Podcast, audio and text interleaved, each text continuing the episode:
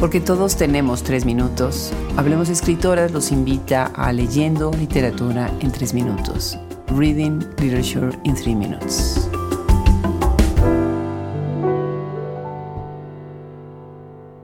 Despropósito.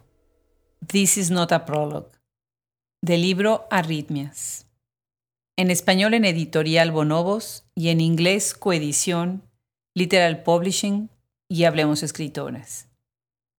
La lectura es en las voces de su autora, Angelina Muñiz Huberman, y su traductora, Dorothy P. Snyder.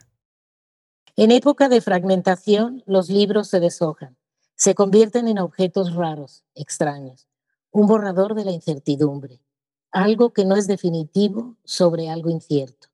¿No podría ser más vago, más ambiguo, más relativo? Sí, todo eso y más. Lo definido, lo contundente y lo absoluto estorban.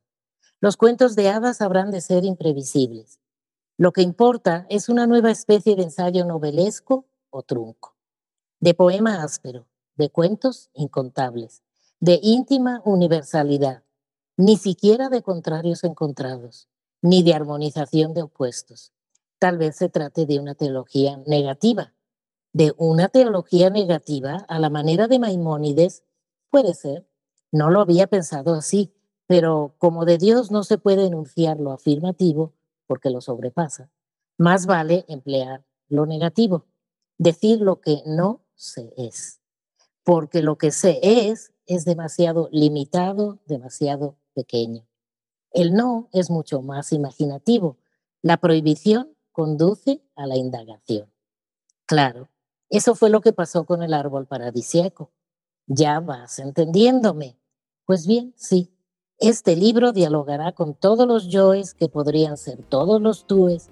No habrá reglas, solo libertad y soltura. ¿De acuerdo? De acuerdo. In fragmented times, books shed their pages. They become peculiar objects, odd, a rough draft of uncertainty, something indefinite about something unclear, Could this be any vaguer, more ambiguous, more relative? Yes, all that and more. The definitive, the conclusive, and the absolute stand in our way. Fairy tales should be unpredictable. What is constructive is a new kind of fantastical or fractured essay, composed of jagged poetry, stories that cannot be told, an intimate universality, not even about opposites meeting, nor the harmonization of contradictions. Maybe it involves a negative theology. Negative theology in the tradition of Maimonides? Could be. I had not thought of it that way. But just as God cannot be spoken of in the affirmative because he surpasses all understanding, it is best to employ the negative, to say what is not, because what can be affirmed is too limited, too small. The not is much more imaginative. Prohibition inspires inquiry. Of course, it was the same with the tree of paradise. Now you're starting to understand me.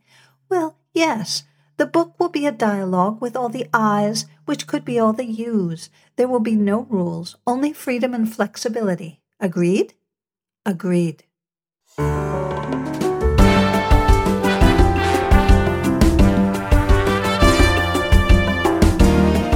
Los esperamos en nuestros próximos tres minutos. Esto es Hablemos Escritoras.